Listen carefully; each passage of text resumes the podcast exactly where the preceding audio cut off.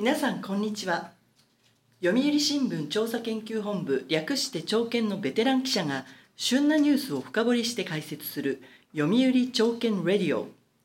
本日のテーマは新ニーサはおすすめかです。黒井隆夫主任研究員にお話を伺います。黒井さんよろしくお願いいたします。よろしくお願いします。さて人生100年時代と言われる中老後の資金を作る手段として NISA が注目されていますその NISA が来年から大きく生まれ変わることになりました。そもそも NISA とはどういう制度なのでしょうか？NISA は日本語で少額投資非課税制度といい株式や投資信託への投資で出た利益が非課税になる仕組みです。株の配当をもらったり手持ちの株を売って儲けが出たりした場合通常は所得税と住民税合わせておよそ20%の税率がかかりますが NISA を使えばこうした税金がゼロになりますもともとはイギリスのインディビジュアル・セービングズ・アカウントという制度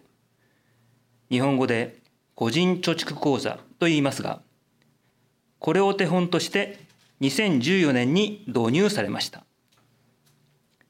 インディビジュアル・セービングズ・アカウントの頭文字を取って ISA。先頭に日本の N をつけて NISA。NISA と呼ぶようになりました。現在は大きく言って2種類の NISA があります。1年間の投資額120万円を上限に幅広い株式や投資信託に投資できる一般 NISA と年間40万円を限度に値動きが比較的小さい投資信託を毎月積み立てる積立 NISA です。この2つを同時に使うことはできずどちらか一方を選ぶことになっています。はい。ただ今の NISA はあまり評判が良くないそうですねそうなんです一番の問題は NISA を使える期間が限られているということです。一般 NISA の場合非課税期間が5年間と決まっていて非課税のメリットをフルに受けるには株を買ってから5年以内に売却する必要があります。非課税期間を過ぎてから売ると、通常と同じようにおよそ20%の税金がかかってしまうからです。老後の資金づくりが目的であれば、本来は長期的な視野で運用するのが望ましいのですが、今の NISA は結果的に短期の回転売買を促す仕組みになっているのです。さらに NISA を利用したために得をするどころか逆に損をしてしまう可能性もあります例えば20万円で買った株が NISA の非課税期間が終わる5年後に10万円に値下がりしたケースを考えてみましょうこのタイミングで売ると損が大きいので NISA 口座から一般口座に株を移して持ち続け、15万円まで回復してから売ったとします。もともと20万円の株が15万円に下がって損失が出た。だから税金はかからないはずと言いたいところですが、実際は一般口座に移した時の10万円と比べて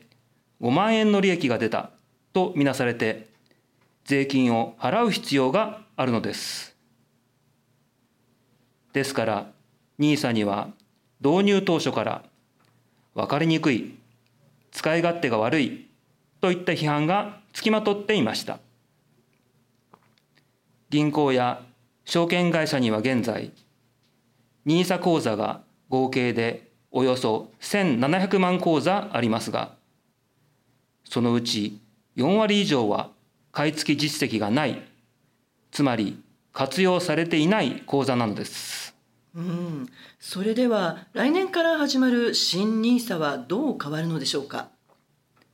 昨年末に決まった与党の税制改正大綱で、新しい NISA の中身が明らかになりました。ポイントは2つあります。1つ目は、非課税期間の期限がなくなり、非課税の恩恵を一生涯ずっと受けられるようになったということです。非課税期間が限られていることのデメリットは、先ほどお話しした通りです。これが無期限になれば、いつ売ろうかと株価に一喜一憂することもなくなり、売買のタイミングを長期的に探ることができるでしょう。株を持ち続けている限りは、配当を非課税で受け取れるので、配当利回りの高い株を長期間持ち続けるという考え方も有力になります。二つ目は、年間の投資上限額が大幅に引き上げられたということです。具体的には、一般 NISA を引き継ぐ成長投資枠が2倍の240万円、積立 NISA を引き継ぐ積立枠が3倍の120万円に引き上げられます。新 NISA ではこの2つを同時に使うことができるので、1年間で合計360万円分の投資が可能になります。また、資金の多い人に恩恵が偏らないよう、1人が一生涯に投資できる上限額が1800万円と定められました。年間360万円ずつを投資すると、5年間で枠を使い切るという計算です。ただ、生涯の投資上限は買い付け残高で管理しますので、1800万円の枠を使い切った後に100万円分を売却すれば、残高が1700万円に減って、空いた100万円分を別の投資に振り向けることができます。かなり大きく変わるのですね。では現在の NISA を使っている人はどうすればいいのですか？新 NISA は現在の NISA とは全く別の制度としてスタートすると考えた方がいいでしょう現在の NISA で投資できるのは今年いっぱいまでですが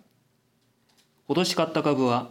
そのまま5年間非課税になります新 NISA の口座に移し替える必要はありません。現在の NISA を使っている人も使っていない人も平等に来年以降は新 NISA を上限額いっぱいまで使うことができます。なるほど。これまでの NISA を使っている人にとってもそうでない人にとっても来年から始まる NISA はゼロからの新しいスタートなんですね。で、結局新 NISA はおすすめなのでしょうか？はい。使い勝手が格段に良くなり投資できる額も大幅に増えたので株式市場の関係者からは歓迎の声が多く聞かれます。投資をすでにやっている人であれば利用しない手はないと思います。ただ投資をやったことがない人が周りのムードに乗せられて慌てて飛びつくのは危険です。株や投資信託などの投資商品は買った時の価格、元本より値下がりするリスクがあるということを忘れてはいけません。いくら NISA が有利だからといっても、投資で損をするのは絶対嫌。株を買ったはいいが、値下がりするのが心配で仕事が手につかないというような人は投資には向いていないでしょう。新 NISA はいつから始めても一生涯使える制度です。余裕資金ができてから、あるいは投資に興味を持てるようになってから検討を始めても遅くはありません。後ほどお話ししますが、政府はこれから幅広い層を対象とした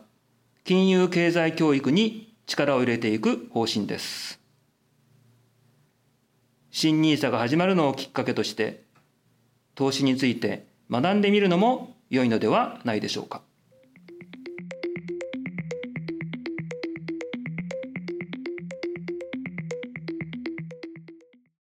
最新ニュースを深掘りする読売朝券レディオ。読売新聞調査研究本部がお届けしています。今日は来年から始まる新 NISA について伺っています。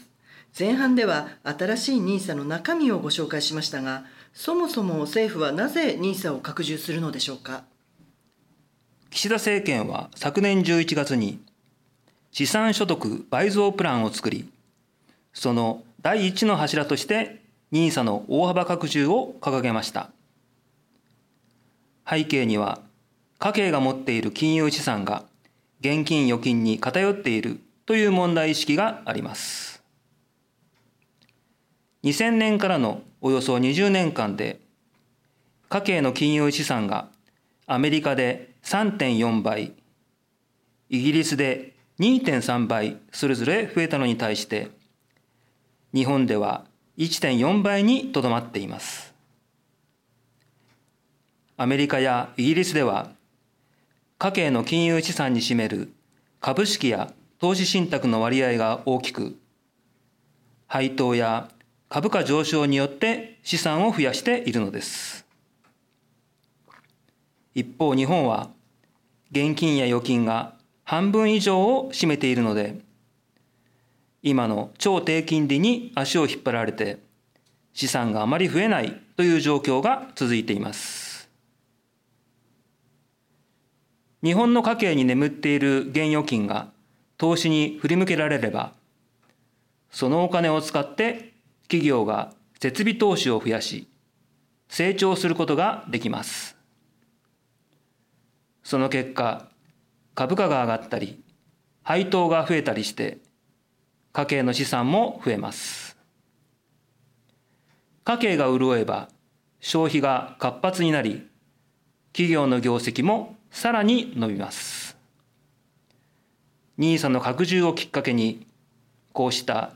成長と資産増加の好循環を生み出すというのが政府の狙いです。はい。その家計の現預金を投資に振り向けてもらうためには何が必要なのでしょうか？あるアンケート調査によると、金融知識に自信がある人の割合がアメリカで7割程度いるのに対して、日本では1割程度しかいません。別の調査では、日本で投資が必要と思わない人が7割いるというデータもあり、その理由として、損をするから、投資はギャンブルのようなものだからなどが挙げられています。つまり日本人の多くは十分な知識と理解がないまま投資に対して臆病になっているとも言えます。投資には元本割れのリスクがつきまといます。リスクを十分に理解して期待されるリターンとのバランスを考えた上で投資することが何よりも大事です。それには投資に関する情報を理解して活用する能力、いわゆる金融リテラシーを高める必要があるのです。政府が金融リテラシー向上のため来年設立するのが金融経済教育推進機構です。この組織は日本銀行や金融業界の協力を得ながら、金融に関する情報を発信するほか、金融教育のための教材を作ったり、企業や学校に講師を派遣したりします。政府はこれまでも、貯蓄から投資へをスローガンに掲げて、様々な制度を作ってきましたが、金融リテラシーについては、ほぼ民間任せにしてきました。ここに来て、政府がようやくリテラシー向上に本腰を入れ始めたので、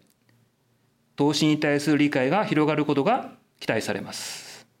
逆に若者の間には投資に興味を持つ人が増えているようですね。スマホで手軽に投資できるアプリも登場していますよね。若い人が投資に興味を持つのは良いことだと思いますが儲けたいなどの軽い気持ちで投資にのめり込むとしたら問題です。何にいくら投資するかということだけでなく収支や金融資産全体の管理も含めた金融リテラシーを若いうちから育むことの重要性はますます高まっています。高校では昨年から金融教育が本格的に始まりましたが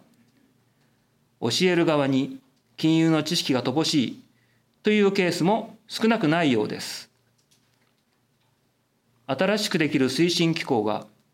学校での金融教育について明確な指針を打ち出すことや教員向けの研修を実施して地域間学校間の教育格差を是正することなどが求められそうです。はい。来年から新 NISA が始まるのをきっかけに全ての世代で金融リテラシーを高めて新 NISA もうまく活用できるといいですよね。そうですね。黒井さんありがとうございました。ありがとうございました。読売朝券レディオはこれからも旬な話題を取り上げてまいります次回もどうぞお楽しみに